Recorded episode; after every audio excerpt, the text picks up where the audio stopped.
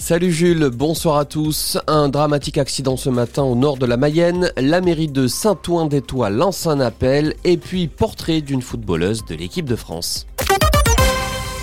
Ce drame au Housseau-Bretignolles ce matin, un retraité de 85 ans est mort intoxiqué par des fumées et victime d'un arrêt cardiaque. Les pompiers n'ont pas réussi à le sauver. Sa chaudière a subi un dysfonctionnement. Une enquête est en cours pour y voir plus clair sur les circonstances du décès. Deux blessés dans un accident de la route en fin de matinée à hauteur du péage de la Gravelle sur l'A81. Un homme de 50 ans et une femme de 73 ans ont été transportés au centre hospitalier de Laval en état d'urgence relative. Sept sapeurs-pompiers sont intervenus. Les urgences seront fermées à l'hôpital de Laval la nuit prochaine dès 18h30 jusqu'à 8h30 demain matin. Même chose demain soir, le service ne sera pas ouvert de nuit faute de médecins urgentistes. Avant tout déplacement, il est conseillé d'appeler le 15 ou le 116 117. Seules les urgences obstétricales, psychologiques et pédiatriques peuvent prendre en charge des malades. Le message de la mairie de Saint-Ouen-des-Tois, elle demande aux Mayennais de ne plus appeler le standard pour faire des demandes de passeport et de carte d'identité.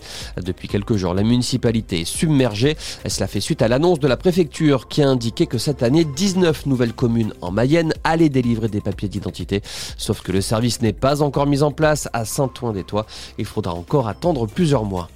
Dans la région, les PME exportatrices et aidées à l'international ont le vent en poupe. Selon une étude réalisée par l'INSEE, elles réalisent de meilleures performances à l'export et en emploi que les entreprises exportatrices non aidées. Près de deux ans après l'octroi des aides, leur chiffre d'affaires à l'export progresse de 6,8%. Il existe deux aides au niveau de la région, celle pour aider ces entreprises à se développer à l'étranger et une autre pour celles qui souhaitent s'ouvrir au marché international.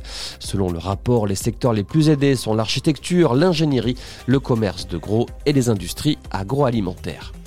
Ingénieur le jour et numéro 10 le soir, c'est la double vie de Clara Matteo, l'attaquante de l'équipe de France de football féminine. À 25 ans, la Nantaise fait les beaux jours des Bleus du Paris FC, son club, mais aussi de la société Arkema où elle est embauchée en CDI à 40%, un équilibre essentiel pour cette business développeur que lui permet son club, le Paris FC. Écoutez. Le Paris FC, c'est un club qui vraiment pro le double projet, donc forcément, ils sont très à l'écoute. On peut toutes travailler ou aller euh, suivre des études la journée. Et après, le soir, on va à l'entraînement et justement, ça nous permet d'arriver avec euh, l'esprit qui a déjà bien travaillé, la tête qui a déjà bien travaillé. Donc, on arrive de manière euh, très dynamique à l'entraînement. Ça demande beaucoup d'organisation, d'anticipation, mais après, euh, Arkema, c'est une entreprise qui justement voit mon double projet comme une plus-value et pas comme une contrainte. Et donc, je travaille la plupart du temps en télétravail et de temps en temps, je vais en présentiel pour pouvoir échanger avec les collègues.